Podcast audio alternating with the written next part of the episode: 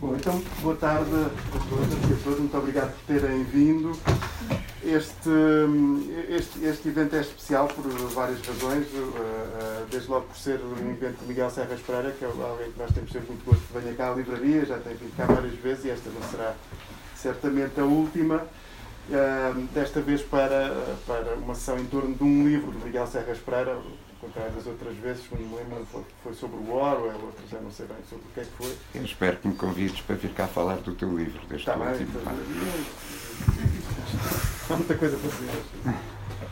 Uh, bom, essa é uma das questões porque é especial, a outra é porque já há, há bastante tempo que nós não fazemos coisas aqui na livraria, por, por, por as razões que se compreendem, e portanto esta é assim, uma espécie de retomar de um hábito que nós temos desde o início que abrimos a livraria, que é ter uma programação regular, sempre muito muito intensa, com eventos sobre livros, com projeções de filmes, com eventos para crianças, com, enfim, com muita coisa à volta dos livros, sobretudo, mas nem, não só à volta dos livros.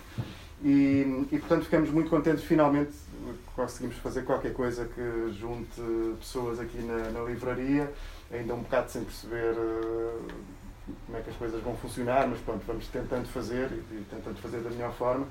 Eh, já temos uma, mais uma outra coisa agendada agora para, para durante o mês de junho, já mais para o final do mês. E, e, pronto, vamos tentando, vamos tentando ver como é que a coisa, como é que a coisa vai. Esta sessão 2 seria então à volta deste, deste livro, eh, desta coletânea de poesia do, do Miguel Serras Pereira, que reúne 50 anos de, poema, de poemas, é, é, é, é obra só, só, só dizer, já, já se percebe que é uma coisa com peso uh, publicada pela Barricada dos Livros. Um, e, e, e, pronto, e já há algum tempo tínhamos falado sobre esta hipótese de fazer aqui esta ação, depois entretanto meteu-se o segundo confinamento, já não, já não deu e proporcionou-se então fazer, fazer agora. Portanto, além do Miguel, está também a Maria João Lopes Fernandes, que é investigadora, pintora, e, o Ricardo Marques, que é tradutor, investigador, poeta, eh, que falarão um pouco sobre, sobre o livro, depois de ler-se-á também alguns dos poemas e depois, tal como é habitual, fazemos aqui na livraria, conversa-se até, até queremos, basicamente. E, portanto, passar, passar a bola. Obrigado, Fernando. Obrigado a todos os que aqui vieram.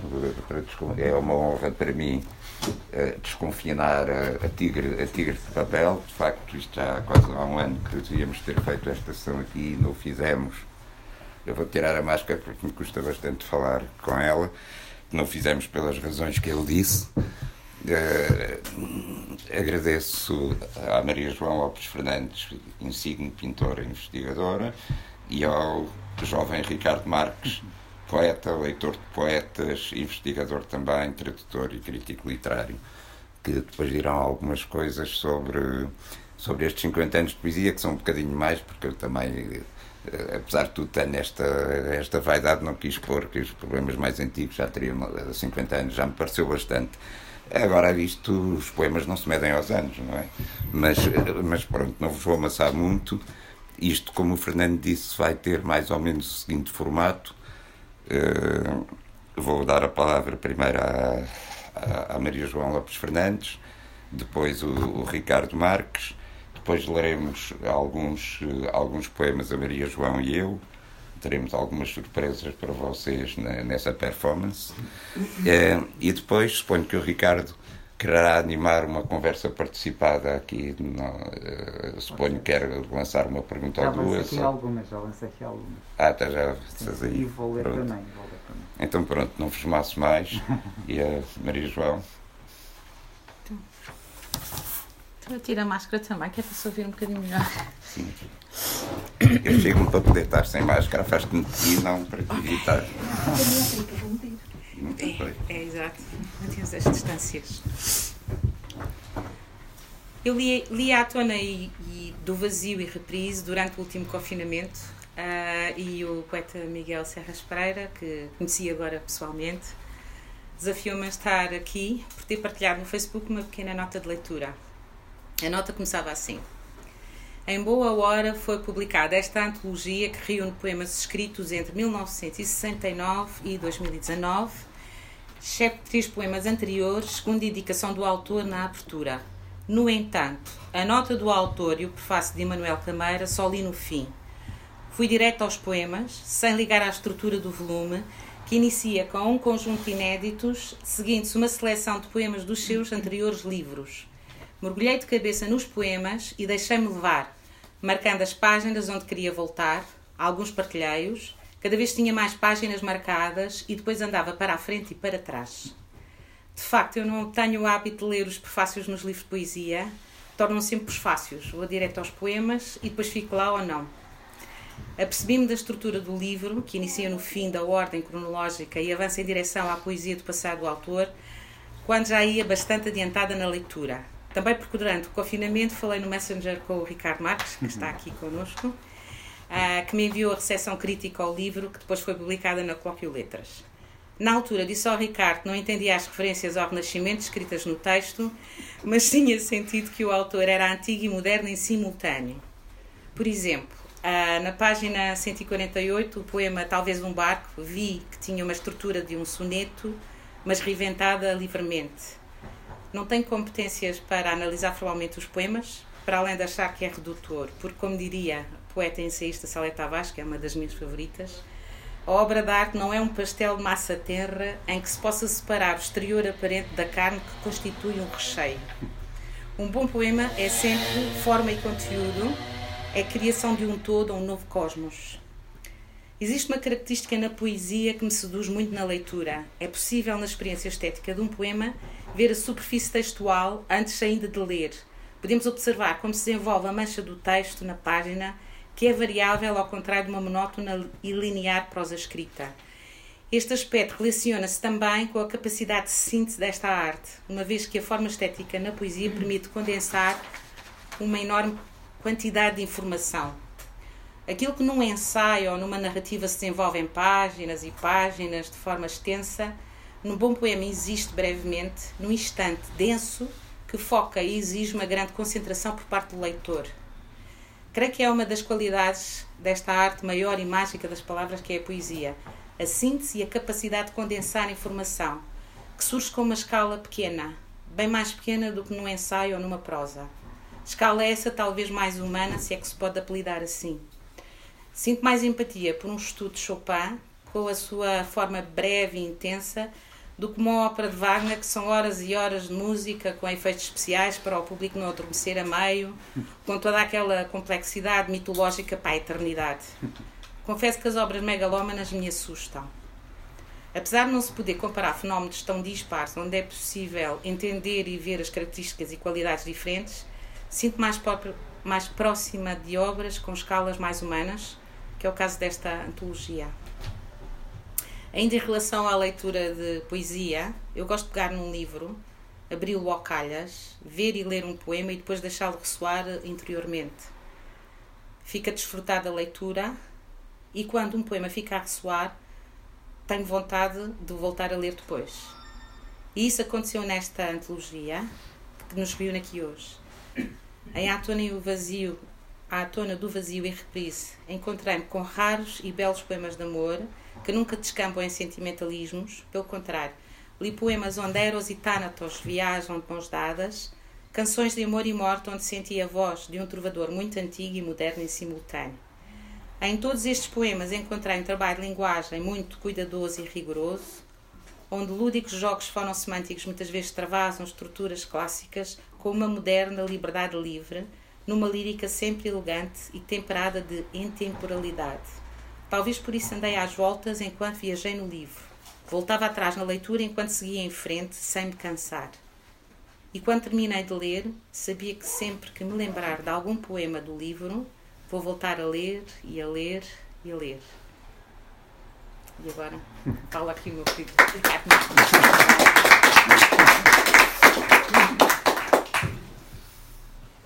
Em primeiro lugar, muito obrigado pelo convite do Miguel e do Fernando, claro, uh, por estar aqui presente. Um, eu, na verdade, já escrevi sobre o livro, agora, de certa forma, é a minha reprise sobre a reprise. Uh, e, portanto, como o Miguel me pediu uma coisa mais informal, eu, e a colóquia já está publicada, uh, poderão ler depois uma coisa mais aprofundada. Mas não queria deixar de, de aproveitar esta oportunidade para, para escrever, eh, para, para ler, no fundo, esta, uma carta aberta. Ficar. Mais alto, É. mais alto. Tem esta dificuldade às vezes. de- Miguel, aqui chegados ao dia 2 de junho de 2021, finalmente nos conhecemos. Inauguramos a palavra amigo, como diz o outro poeta, algum tempo antes, à distância, mas agora com mais propriedade, olhos nos olhos, podemos dizer que nos conhecemos. E este é um dia para celebrar. Lembro-me de um poema de- seu deste livro, intitulado Em Silêncio. Despertam-me em silêncio as águas da surpresa com que olhas o teu corpo, e demoras a espera, ou devagar repetes, a surpresa da espera no centro do encontro. Silêncio, surpresa, a espera, o encontro. Penso hoje nisso, no encontro, na surpresa deste encontro. O Miguel que sempre li na voz dos outros, em tantos livros traduzidos que deixei de contar, o Miguel dos poemas que me lembram a máxima musa Sofia, não será, porém, uma falsa surpresa, Miguel, se nos nossos corpos e os nossos espíritos se esperavam encontrar um dia? Frequentámos os mesmos lugares com muitos anos de diferença. Abrantes, Moriscas, Constância, Bruxelas. Vi os sinais que foi deixando à beira-rio. À beira desses rios e desses lugares onde nunca os nossos corpos estiveram juntos à mesma hora. Nesta antologia, tudo isso se reúne porque o Miguel decidiu reunir todos estes instantes da sua vida, corajosamente, para o nosso olhar surpreso. E volto aqui à nossa Sofia, Miguel. Pudesse eu não ter laços nem limites, ou vida de mil faces transbordantes, para poder responder aos teus convites, suspensos na surpresa dos instantes. O que é uma outra forma poética de redizer o que ela já havia dito num dos primeiros poemas do seu primeiro livro. Às vezes julgo ver nos meus olhos a promessa de outros seres que eu podia ter sido se a vida tivesse sido outra. Mas dessa fabulosa descoberta só me vem o terror e a mágoa de me sentir sem forma, vaga e incerta como a água. Miguel, o que posso então dizer sobre este livro onde me sinto tão implicado, na minha vida tão diferente da sua e tão igual? Precisamente posso dizer que a vida passa por aqui. Não usaste esta oportunidade para te engrandecer, reunindo tudo, mas para escolher e estar presente. Toda a escolha implica uma negação, a palavra não. Todos os dias, todas as escolhas implicam o ato corajoso de viver a vida do próprio, decidindo em consciência ou por intuição aquilo que talvez já nos escolhera anteriormente. Talvez a escolha seja exatamente isso que esta antologia demonstra: olhar o passado e escolher o presente. O presente é a única forma de estar em todos os tempos, por isso é também a única forma de poder estar no futuro. E talvez seja aí que nos encontramos, Miguel, porque nos encontramos aqui hoje e antes, mesmo antes de eu nascer, e no futuro, quando os dois já não estivermos aqui. Obedecemos ao vaso comunicante da poesia que nos acolheu. E é nesse sentido que leio o poema que me dedicaste e que passo a ler sem segredo, porque é público. Entre Arrecês e Abrantes. Como o sol da meia-noite ao vaguear aportando de um céu que perdeu o norte aos campos da tua infância, entre Arrecês e Abrantes, ou como o cavalo morto ao despertar no teu sangue, um cavaleiro que ignoras se assombras, se ouves que canta entre Arrecês e Abrantes. Quando assomas à varanda onde bordando a deshoras, hora após hora a demora adolesce a bela infanta que entre Arrecês e Abrantes, aos dois nos borda no sonho, que entranças no seu romance, à deriva na noite toda, na mesma lancha que dança entre Arrecês e Abrantes. Esta é uma paisagem que nos assiste, um vaso comunicante. Uma lancha que dança na ribeira da Arrecês, passando a cabana do pastor, indo e vindo na nossa memória. Não sei que memórias tens destes sítios, mas confio que sejam tão fortes quanto as minhas. E as dos bucólicos passeios e piqueniques da minha família antes de eu nascer, conforme decorei nas múltiplas fotografias do meu álbum de família. O meu pai pescando na ponte de madeira em frente à capela, que agora é de pedra, como vi num dia que lá voltei. Esta é uma paisagem que mudou muito desde a tua e a minha infância, mas não tem mal. Cito-te. Chegar nunca tem fim, e a cada instante de novo tudo espera, que o tempo seja agora. dizes tu num poema de regresso, ao lado do que há pouco li, em silêncio. O tempo é agora, sem dúvida. Estamos nesta bela livraria, que se diz Tigre de Papel, como se ali estivéssemos, todo o ano. Trinta embarcações para regressar devagar, ribeira acima. Este é o passeio que nos prometemos. Miguel, volto agora àquilo que disse e que anteriormente escrevi sobre este volume. Não se preocupem, não vou ler tudo. Normalmente os tradutores são invisíveis. Se por um lado é o próprio tradutor que assim secretamente o deseja, como sinal de trabalho cumprido, por outro, perversamente, é um lugar para onde a generalidade dos leitores tantas vezes o remetem injustamente, esquecendo que sem aquela entidade nunca conseguiriam ler o texto que têm entre mãos. Padece, ironicamente, dessa invisibilidade o caso do tradutor literário que também é poeta. No universo português contemporâneo, pode ser dado como ilustrativo o exemplo de José Bento, eminente tradutor de poesia e ficção espanholas, de Manuel Rezende, que ainda viu a sua obra poética reunida pela extinta cotovia, mas também a do poeta tradutor, que é alvo desta recensão, Miguel Serras Pereira. No dia em que comprei este, seu, este meu exemplar, percorri a cidade a pensar que queria escrever para o tentar entender. Foi uma peleja difícil, devo confessar. Quando leio estes poemas, apetece-me escrever para eles e com eles e não sobre eles. Os poemas, como sabes, fogem a qualquer tortura crítica e só abrem a quem respeita o seu enigma. Aceitar que não compreendemos totalmente um poema, mesmo aquele que fazemos, é estar a caminho de o compreender. Miguel, estou a caminho. Escrevi esse texto para afirmar algumas ideias para a posteridade. Aceitar que estes poemas, escritos à tona do vazio, com o teu cinzel lírico, como caracterizou tão bem o Emanuel, circulam no intemporal espaço paralelo à vida dos corpos, que é o espaço da poesia. Não te leva nem traz a memória das horas que voltam a morrer com o dia ao fim do dia. Por isso, Nunca te lembrei, embora agora, de repente esta noite, à tona do vazio, sejas tu afinal quem não está aqui. Pudesse assim morrer-se, ou um dia morrer fosse, como sem ter de te lembrar, não te esqueci. É que não sei, ao ler poemas como este, de que tempo os teus poemas podem ser, e isso é a melhor reação que se pode ter a estes poemas que escreves. Que poeta não almeja o poema de todos os tempos, como tu consegues? há uma música interior que deve ser escutada. Como a mantiveste acesa durante tantas décadas, Miguel?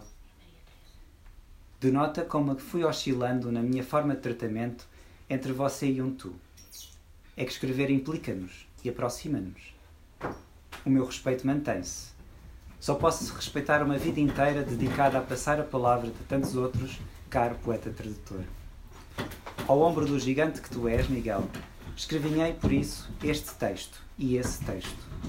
E peço desculpa a quem assiste pela sua arte menor, a do meu texto, e passo a ler antes os teus poemas que me trouxeram aqui, junto de ti e da Maria João.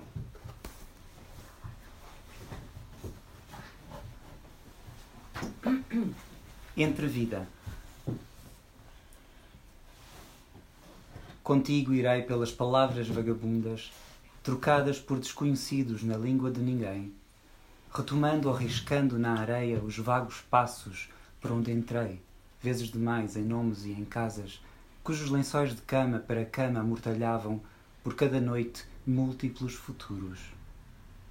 Irei contigo até onde hoje e amanhã nos perdemos de novo e nos perderemos sempre, mais fundo do que alguma vez poderemos ser, e onde ninguém mais volta de nós mesmos, pois pedra sobre pedra nem a perda permanece, e com ela se perdem quem e tempo. Mas não temos outro lugar para nos encontrar, pois outro quem, quem não há, nem outro este lugar, ou só talvez a fenda do crepúsculo, onde é para sempre ainda, cada vez que me aventuro, pela incessante entrevida desmedida, que nada acaba, nunca ou continua.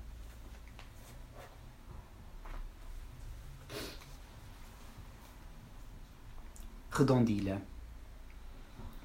Morri sempre, morri muito, mais do que podem os dias, do lume das águas de junho, este rio de alto risco, riscando avesso e número do que só posso vencido. Morro sempre, morro muito, em toda a parte onde chego, por este, por este incesto entre brumas do rio que esconde a todesmo, és tu ao mais fundo, a menos que seja eu mesmo.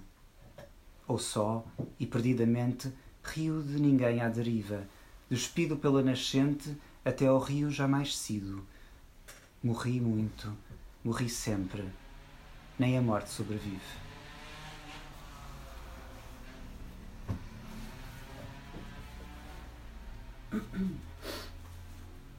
Por um momento, se tivesse de morrer esta noite, regressava. Regressava de novo à tua espera, à mesma rua. Talvez a mais deixasse aqui apenas a folha de um recado me esquecido. Regressava às horas desta tarde, relendo devagar, de minuto a minuto, o número da tua porta, onde chegaria como há pouco outra vez adiantado. Regressava ao salgueiro onde agora moras. Regressava enquanto a noite que me leve se afastasse. E não te dizia adeus. Olhava a terra, as árvores de água profunda onde os rios nascem, ouvindo os pássaros e a brisa do crepúsculo quando o crepúsculo os confunde no só ramo. Se tivesse de morrer esta noite, regressava, navegando a coberto da morte por estas esquinas, que se aceram entre os meus passos e os teus dedos, no olhar amargo que rasguei para te ver, onde a carne do rosto quebra os últimos espelhos.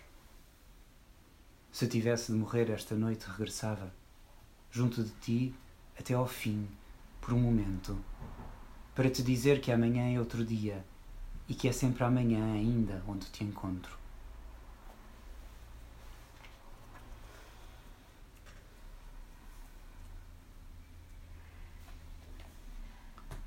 Talvez no vento. Não poder eu senão ver-te e chamar-te, o silêncio da tarde desprendido. Não poder eu senão estar e olhar-te, ficar obscuro à espera de um sentido. Que não seja nem tato nem ouvido, porque tocar em ti não é tocar-te, e é talvez no vento um mar perdido, um pouco mais de fruto em toda a parte, ou uma claridade de água fria que falasse, escutasse, compreendesse, e nunca aprisionada, todavia, não poder eu se não ficar e estar, tão esquecido e como se esquecesse, que tremo apenas só por respirar.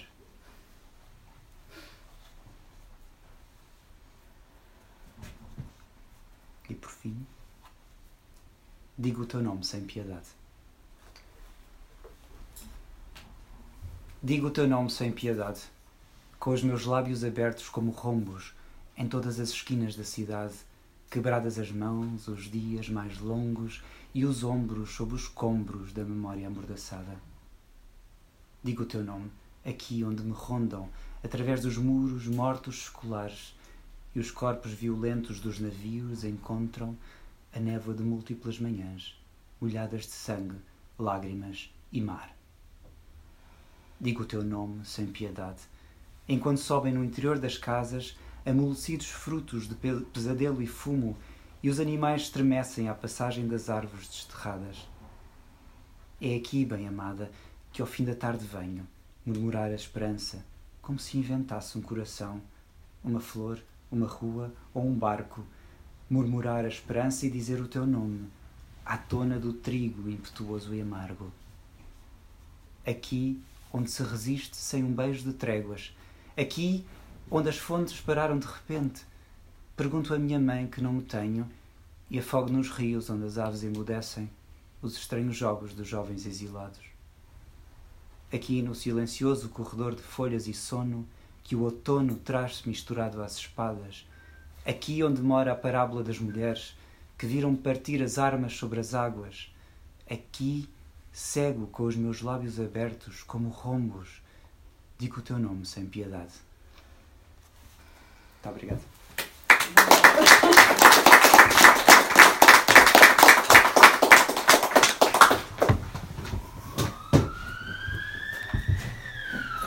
Muito bem. Muito obrigado, Ricardo. Muito obrigado, Maria João. E, uh, e agora vamos passar a, a ler. A outro andamento. Começas tu. Ou como, como é que Bom, tínhamos sim. combinado? Sim, posso começar eu? Ah, eu tenho agora que estar desordenado. Ok. Então começo, leia um, depois lê o Miguel Sim, outro, não é? tá. Ok. Este poema chama-se Uma Casa. Este poema escrevo para ter tempo de habitar uma casa, moldar algum barro, tocar algumas palavras. Este poema chama-se Uma Casa. Tem uma porta grossa para transpor devagar uma cama antiquíssima e uma hora de calma, algum calor no ar. Este poema escrevo para erguer quatro muros espessos. É uma casa com uma mesa imensa e um pão quente e o tempo de me habituar. Este poema chama-se Mágoa e Mágoa e uma casa escreve-se para ter tempo de a morar. Eu, antes de ler, vou, vou chamar a atenção o Ricardo, que leu dos meus poemas mais recentes, alguns dos mais recentes dos que estão no livro, e, e provavelmente, juntamente com este que a Maria João acaba de ler, os mais antigos, que eu ainda não tinha 20 anos. Esse poema, uma primeira versão, está aí modificado, ainda foi publicado no Juvenil do Diário de Lisboa. E os, eh, talvez no vento, é provavelmente de 67, ou mesmo fins de 66. Enfim. E agora vou ler um poema de 69, do ano em que nasceu a Maria João. Este não preciso de ler porque eu sei de cor.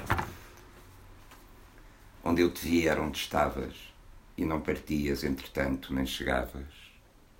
Com os teus olhos, pelo vento leste, longamente ondulados de silêncio. Na pureza, noturna e só das tuas mãos, onde os dias morrem e nascem igualmente. Nas dunas e no mar serias vento, nas coisas e palavras, uma casa. Era onde estavas apenas que eu te via, e não partias, entretanto, nem chegavas.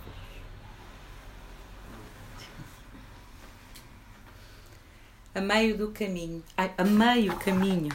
Desculpa. Mas dizer que me sais hoje ao caminho e levas e desteces dia a dia o fio dos meus passos e me firmas tão desprendidamente tranquila como se não tivesses vindo ainda e tal ao desencontro do destino que só podes ser tu quem vem assim.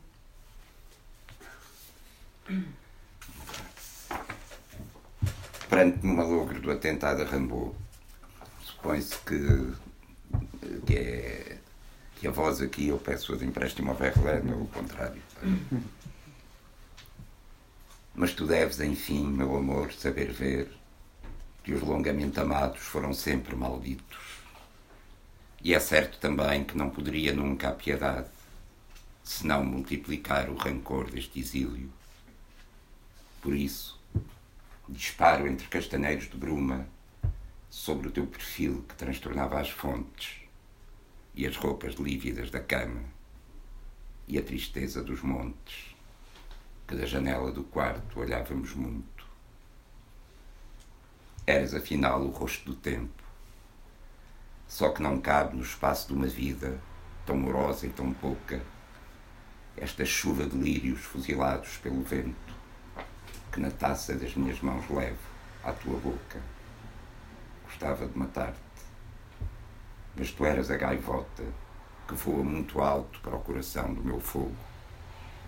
E só não sei ainda se partiste ou se ficaste tanto que talvez eu me engane apenas no meu nome. Revisitação. Levava a tarde solta e não sabia, na concha que as suas mãos entreabriam. Por isso ainda hoje a vejo, ainda te vejo, soltar de novo ao fundo junto ao tejo, da concha das suas mãos entreabertas, o voo que vibra o ar quando respiro. Este chama-se tradução.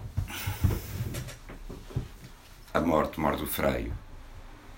Mas agora vens tu alongar toda a noite, esta noite alagada, estendes-me na cama, e singras-me, e traduzes-me, nessa língua sem nome que só a tua fala. Louvor e glosa de Salvatore Adamo. Esquecerei primeiro a tua infância, tal como a tenteariam os meus dedos, nos teus dedos febris, depois da seda, dos teus dedos nos dedos da manhã. E em cada rio, o rio que se levanta, da solidão da terra à tua estrela, desmedindo em silêncio o seu segredo, na solidão do meu amor andante.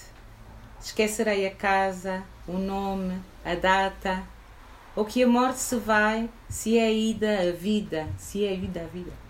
Para esquecer por fim que me esqueci. Na noite que partindo para chorar-te, de tão sem fundo intacta me deixavas, quando o sol se apagava atrás de ti.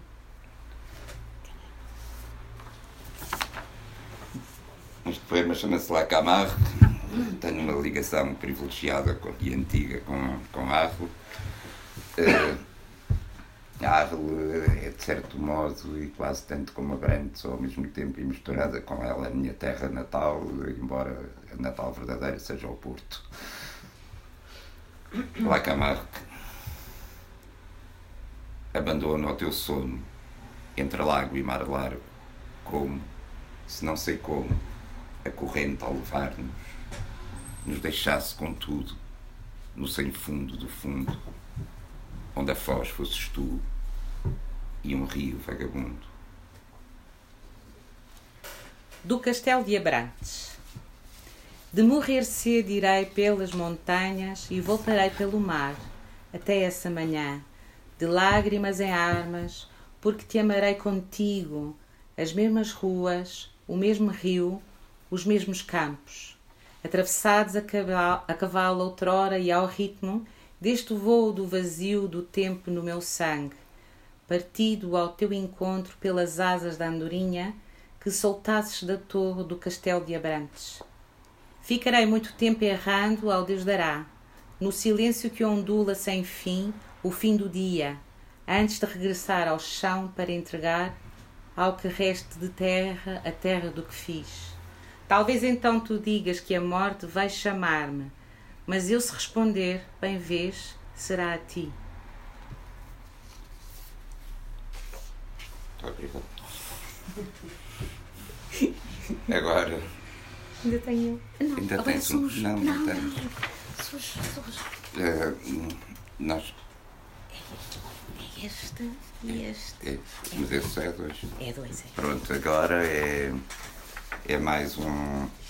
É uma ideia que a Maria João teve e, e para a qual me convidou. A pessoa, se fosse outra pessoa, desafiava, mas ela eh, não vai em modas e diz que me convidou para, para ter essa ideia. Mas eh, Eu disse isso.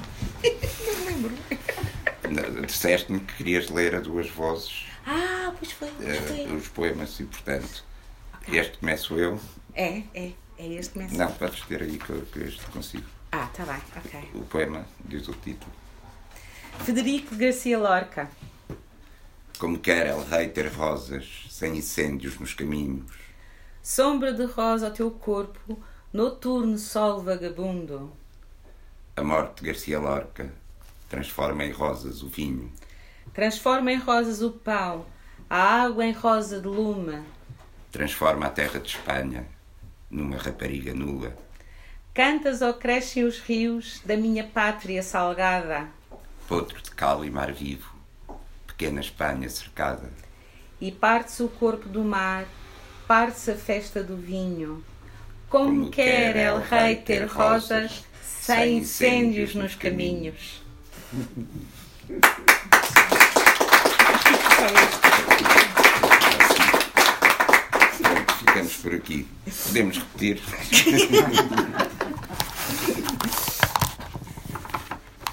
Agora são as questões.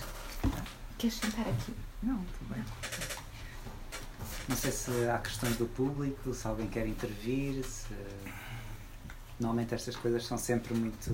pouco- Também eu digo também uma ou duas coisas sobre a gênese do livro. O Pois livro é isso, pois eu ia é. fazer, eu ia fazer 70 anos e e não sei porquê, assim, foi de um dia para o outro, nunca tinha pensado nisso, mas resolvi reunir uma, uma antologia, não lhe chamava assim, mas uma, uma seleção, ou quiserem uma amostra do que, eh, do que tinha escrito.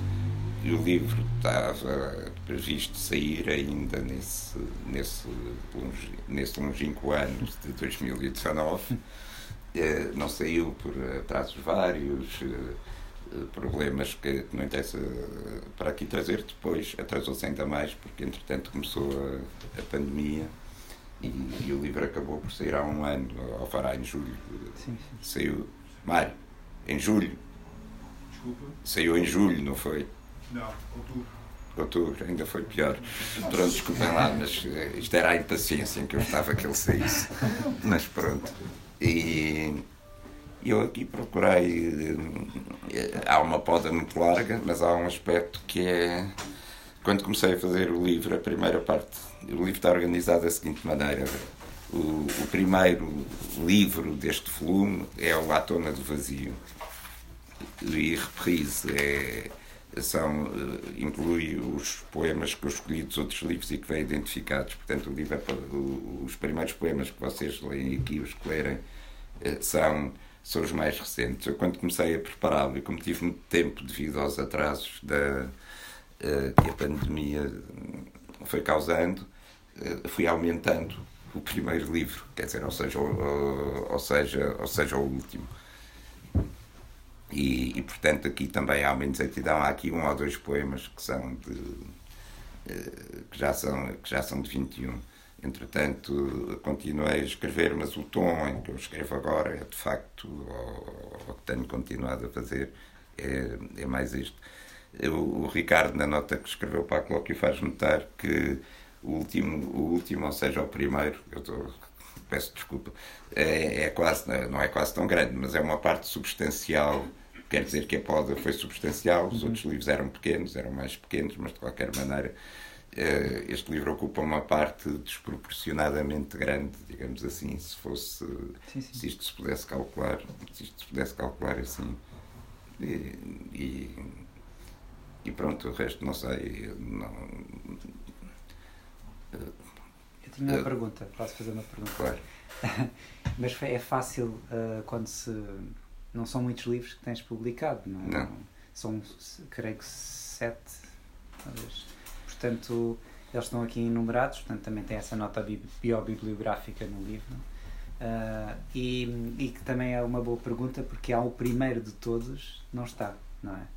E não. porquê? É uma, é uma primeira pergunta. E é, a primeira pergunta é porque há uma fase, aliás, está, há outro que era quase uma placa também muito, muito pequena, do qual recupero, uh, recupero um poema que lá estava e que não publiquei e por outro lado há uma boa parte de poemas anteriores a esses. Esses poemas foram escritos num período uh, difícil uh, da minha vida, muito condensado, muito, muito próximo, em que eu provavelmente tentei explorar outros caminhos ou tentei forçar, porque há, há, um ou dois poemas neste livro, ou três ou quatro, quando muito, que vêm, que vêm desses livros e e que são e que foram e que foram refeitos. Eu hoje quando quando leio não me reconheço lá no sentido de, ou melhor reconheço a minha voz como se eu estivesse a disfarçar. Isto não quer dizer que a minha voz seja sempre a mesma não é? Eu também acho que há diferenças entre não sou bom leitor de mim próprio mas entre entre os últimos poemas e outros mais antigos.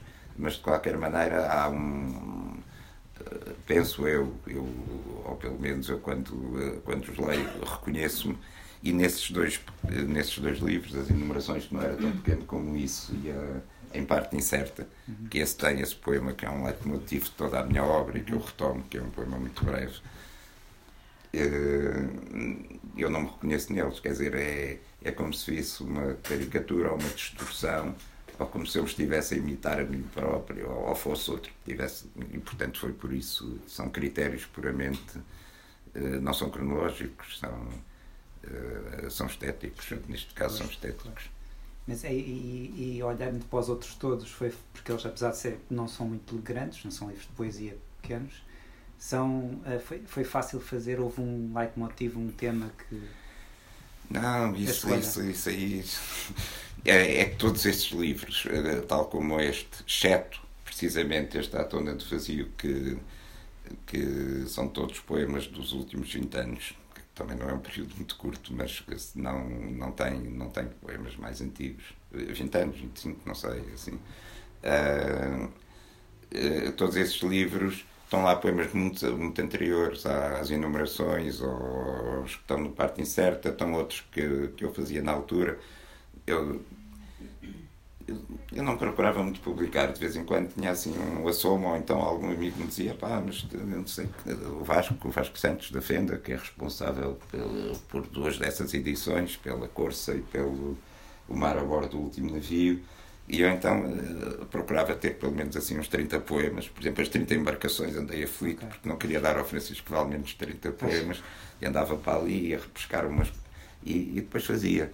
Eu, eu não sei, há muitos anos eu pensava que eh, eu estava numa encruzilhada que é outros temas também da minha poesia, quer dizer, não, não sabia se queria se queria escrever mais em prosa ensaios, hum. sobretudo que eu, eu ficção não fiz e, alguma coisa fiz, fazia crítica, fazia isso, mas me devia dedicar mais a isso, se, se me devia tirar mais tempo à poesia, porque depois ainda sou tradutor por cima e tradutor alimentar, quer dizer, eu passo horas antes à máquina, agora ao computador, e depois queria ir, queria ir andar a cavalo ou fazer outra coisa qualquer, ou tomar banho no rio, e, mas pronto, lá vêm os poemas ou os ensaios ou, ou o que fosse.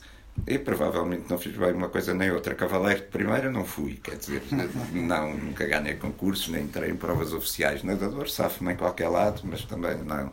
E, e poesia é o que vocês veem aqui, pá.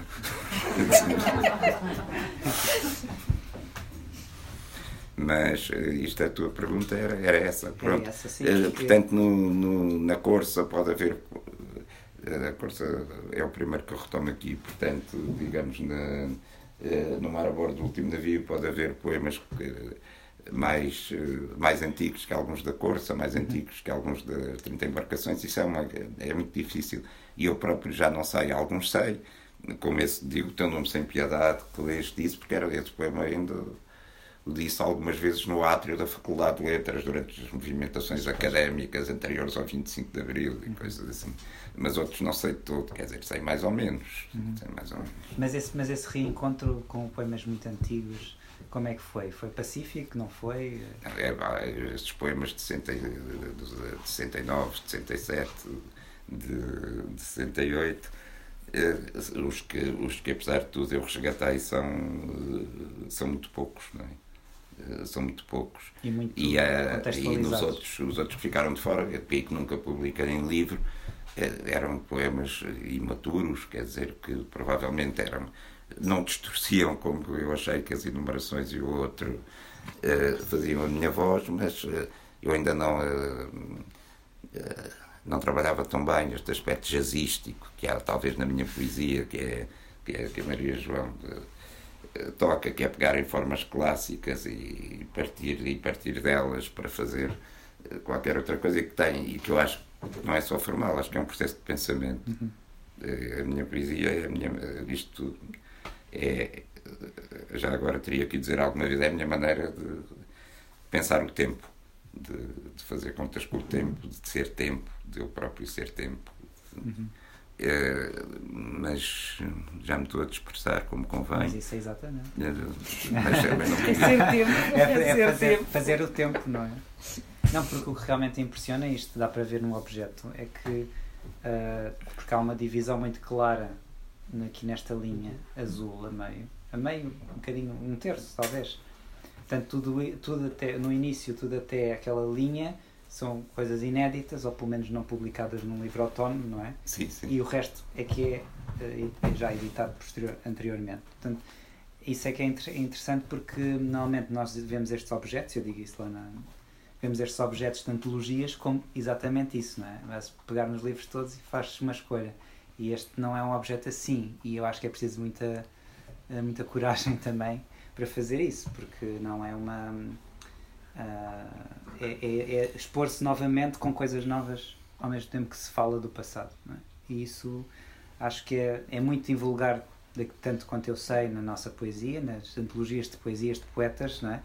uh, vivos, contemporâneos, uh, para além de todo o isso não, falou, não falámos aqui, acho que devíamos falar, para além de todo o objeto em si ser um objeto lindíssimo do, do Mário. Um, a Ana Paula Paz, que, Paula que Paz. mandou há bocado uma mensagem a dizer que não, que não podia estar presente por, por motivos.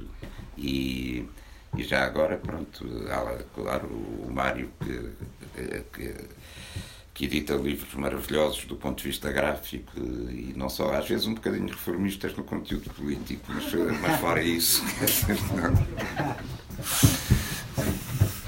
mas, uh, mas e, e, e uh, é justo, aliás, vocês já citaram o Emanuel Cameira, que professor primeiro livro, Ana Marques, que fez, que fez a, a nota, a nota bio biobiográfica. Mas o, este livro em si é. Vocês podem falar melhor disso que eu, quer dizer, é de facto graficamente muito, sim, sim. muito conseguido. E mesmo que se suje porque a capa é branca, podem fazer como eu e fazer um isso, desenho. Isso aí. é uma página em branco. Sim, mas o meu livro por isso chama-se Reprise e, e se calhar eu não, não pensei muito nisso, mas chama-se Reprise por isso mesmo não é não é uma antologia. Eu, eu costumo chamar de antologia, não, não me dá jeito nenhum. E isso é uma reprise, é coisas que eu ainda digo agora, quer dizer, que é como se, se as retomasse agora, é sempre Mas isso agora. É que também é interessante, porque apesar de nós termos esta percepção que pode ser física ao ver esta tal linha azul, mas eu, eu acho que isso é, é também muito interessante, porque pode-se ler o último poema e pode-se ler o primeiro, e eles têm 50 anos de diferença ao contrário, é? começam no, em 2019 vai 2069 e, e realmente é muito consistente porque é a mesma pessoa que o escreveu, podia ter sido escrita na, no minuto a seguir e portanto isso aí acho que diz bastante sobre. Alguns uma... sim, noutros talvez uh, eu seja mais parque em adjetivos, eu nunca fui muito adjetivador, é? dizer, mas. Eh, mas sim, sim, mas reconheço isso. Há sim. coisas aí, sobretudo nos poemas breves ou, ou enxertos de, de poemas, ter dois versos de um poema meu muito antigo e dois versos de um poema de agora, é, é isso, isso é uma acho, forma de dizer, que é pertinente. Sim. Sim, sim.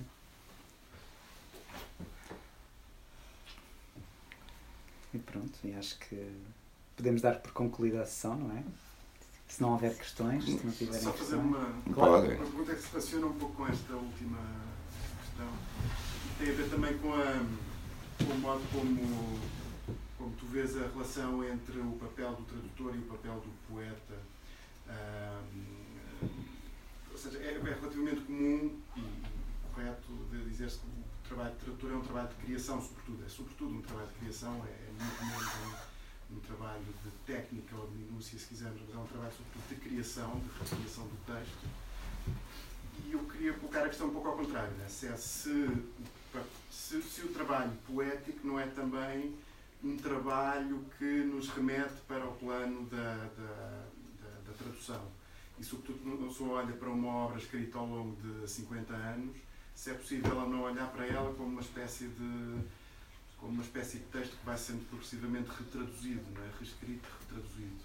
E se não há alguma semelhança entre isso, se não há, digamos assim, alguma, uh, alguma interseção entre o modo como tu vês o teu trabalho de tradução e o teu trabalho de poesia. E já agora, uma segunda questão, para, para não voltar à coisa, que é como é que tu te relacionas com o modo como as outras pessoas têm lido o teu, o teu livro? Não é? Portanto, tivemos aqui duas leituras hoje.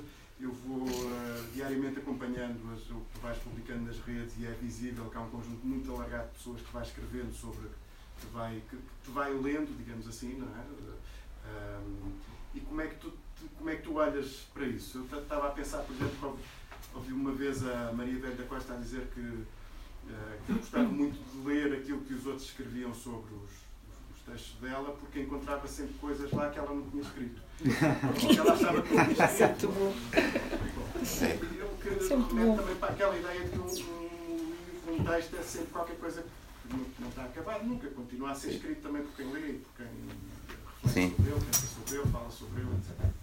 É, parece-me que tens razão nas duas coisas. Na, vamos lá ver. Uh, é, as pessoas que, que julgam que escrevem tudo uh, muitas vezes escrevem menos. uh, do que julgam. E, e de facto, a Fátima, a Maria Velho da Costa e outras pessoas, quando escrevem, escrevem, escrevem mais do que escrever, ou escrevem mais do que sabem.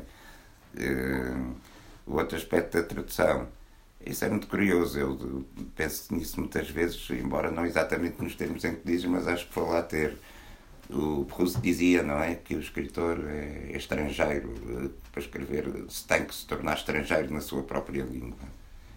E então, aqui o processo de tradução é um bocado inverso. É como se eu tivesse que inventar uma língua, essa língua estrangeira, no português.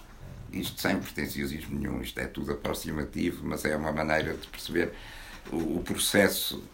Há, há, um processo, de facto, de ter a linguagem, que, uma língua que está dada, não é? E que tem o seu estado, há o estado também que, das emoções ou do pensamento que a pessoa tem, e fazer, e fazer com isso um outro momento da língua, uma outra linguagem, um texto que não foi escrito. E há, há tradução no sentido em que parte de uma língua que já está dada, ou, mesmo que seja daquilo que eu já próprio fiz, e há tradução do não verbal, ou do que começa por não ser verbal, ou daquilo que foi verbal, mas transformou a imagem de outra ordem e que de algum modo se traduz também, é? se, se transforma, há uma, há uma metamorfose.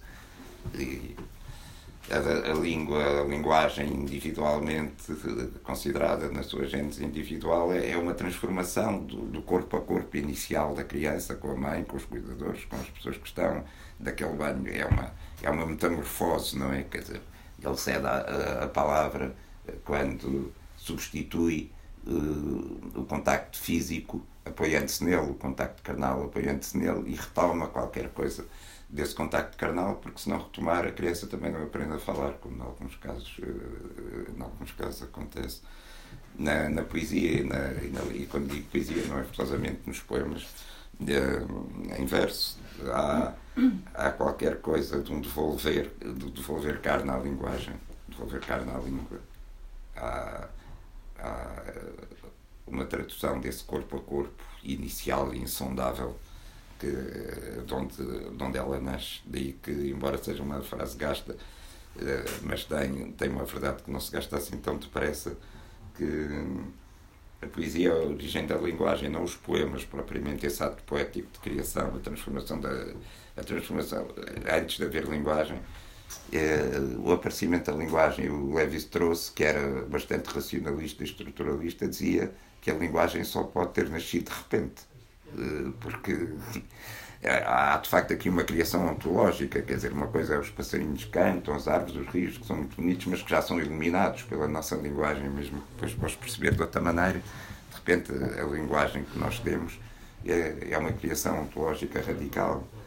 E, há, eh, e, portanto, nesse sentido, uma criação poética. O poético é o que não imita, o que não reproduz apenas, é o que faz é o que cria um novo idols, um novo tipo de ser. E a linguagem é precisamente um, um novo tipo de ser. E nesse sentido, a sua emergência é eminentemente poética. E lá estou eu a divagar, quer dizer. Que...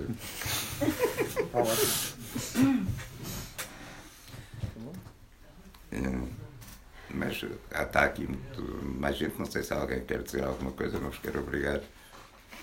Mesmo que seja a dizer mal, eu não me importo. Miguel, Maria eu vou-me arriscar. E uh, não porque me sinta autorizada a falar da tua poesia, mas pela amizade uh, que, que existe e porque acho que te devo isso, porque li, li o, este livro, fui lendo eh, um pouco como aqui já foi dito, e e realmente há questões que, que se me levantam uh, e uma delas é, é esse tu, é o, o outro a quem uh, em todos os poemas ou um outro que perpassa quase como se estivesse presente, quase como se fosse diálogo, mas na verdade o diálogo é sempre rompido e há uma distância, há uma difração, há uma diferença temporal uh, que transforma uh, esse presente num outro tempo, não é? Pode ser o passado longínquo, pode ser o futuro.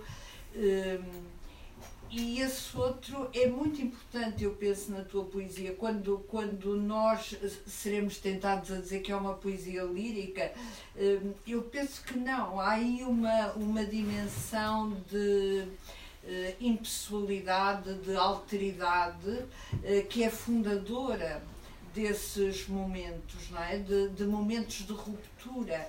E, e, essa ruptura, que pode ser a morte, Hum, é também uma ruptura que eu vejo como. Hum, eu ia empregar uma, uma imagem aqui como um espelho partido.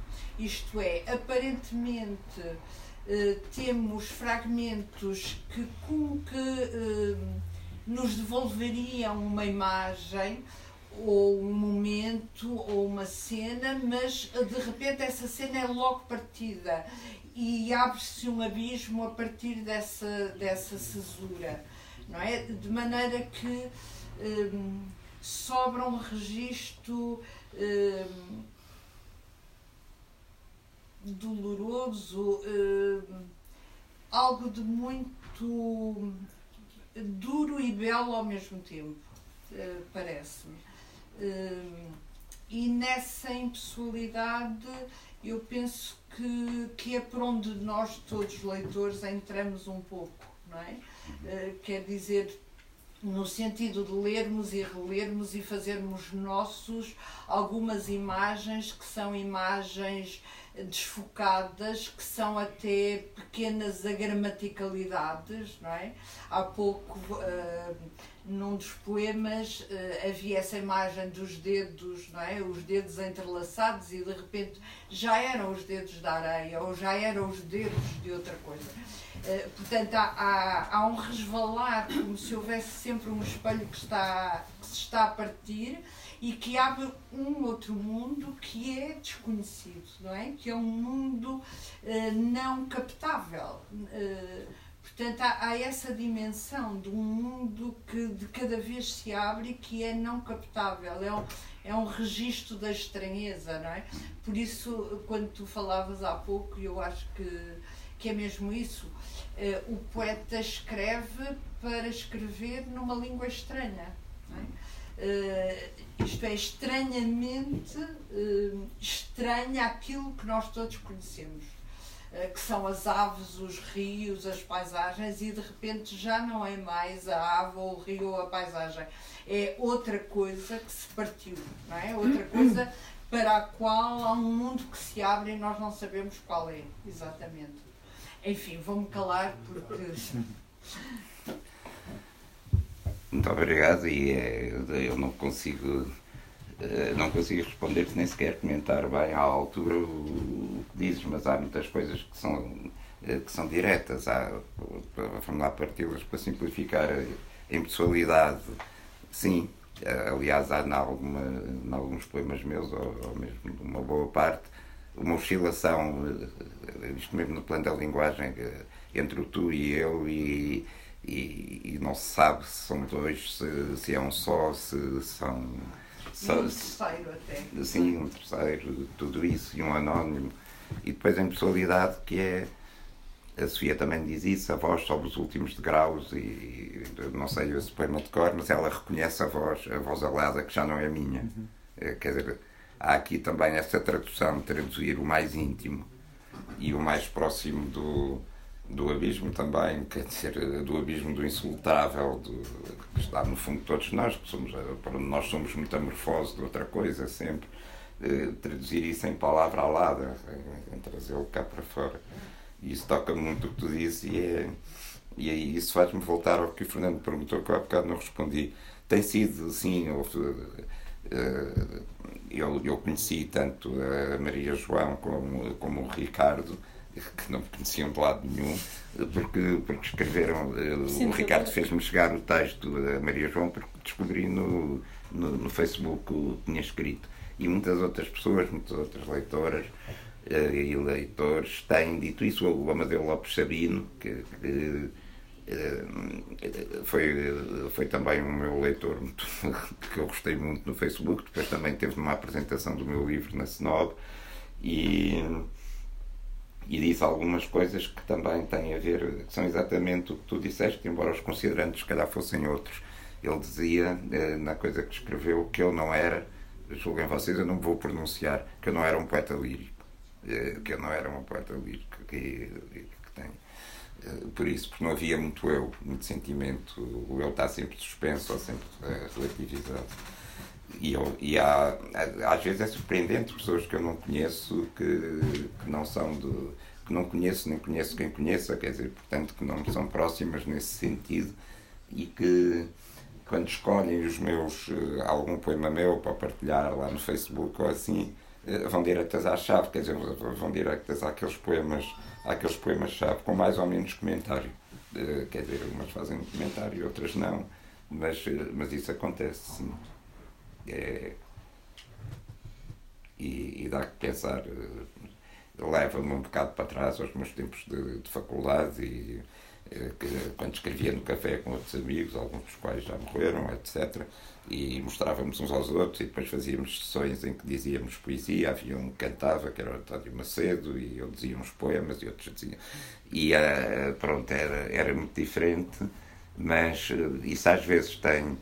Uh, isso às vezes no Facebook é estranho, quer dizer, acontece no meio daquela dispersão toda e daquelas opiniões que não são opiniões e que se diz não importa o quê, daquela irresponsabilidade generalizada que, que uh, acontece de vez uh, qualquer coisa que é que tem a ver com essa partilha entre, entre iguais, entre pessoas que estão reunidas na mesma sala, ali não é a mesma sala, é, é virtual, mas que não é, mas que é o contrário da que é o contrário da. Agora não sei o que é que é dizer, dessa irresponsabilidade ou, dessa, ou desse estar indiferentemente só para tapar buracos. É. Eu, eu deixei a tua intervenção quase toda de parte, mas as pessoas terão que pensar nela, uh, terão que pensar nela e vai. Agora há uma. É a paisagem. Isso também tem a ver com a tradução. Estou a pegar em pontas soltas a fazer associação livre, porque é isso tem a ver com a tradução no sentido em que falou o Fernando. Recolher a paisagem, eu se pensar no que faço ou quando, quando acho que aquilo está mais ou menos conseguido, é, é quando o poema regressa à paisagem. Digamos que há, há, aqui há aqui a paisagem, o poema neste caso é a palavra, a, a linguagem distingue-se da paisagem, ilumina, etc. Mas na poesia e na grande criação literária, volta a fazer parte da paisagem. Há alguns romances que lemos, alguns poemas, algumas, alguns versos que, fixamos. Eh, e, e, isso é, é de facto um movimento de metamorfose e de tradução, eh, de regresso, mas um regresso que só se faz criando. Eu, o Winnicott, que era psicanalista, dizia que só, só se regressa, só se repete quando se cria algo novo. E aqui é, é, a poesia é isso. Nós, em certo sentido, buscamos uma morada antiquíssima, como dizia o Eduardo Lourenço, mas só fazemos se conseguimos fazer alguma coisa de novo, eh, à tona do vazio, ou enfrentar de onde o abismo, o vazio. O vazio é condição de criação também. Se o ser fosse completo, não é? Era, era ensimismado, mudo, insultável, mas não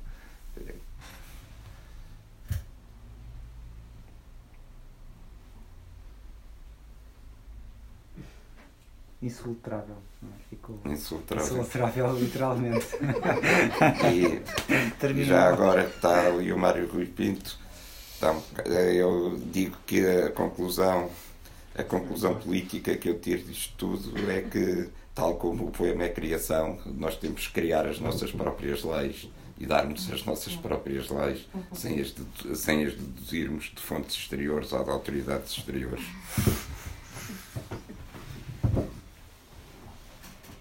A criação da cidade seria a criação a, a política, que é a arte arquitetónica por excelência, segundo Aristóteles. Uh, faria bem frequentar mais a poesia, não, não propriamente a minha, mas.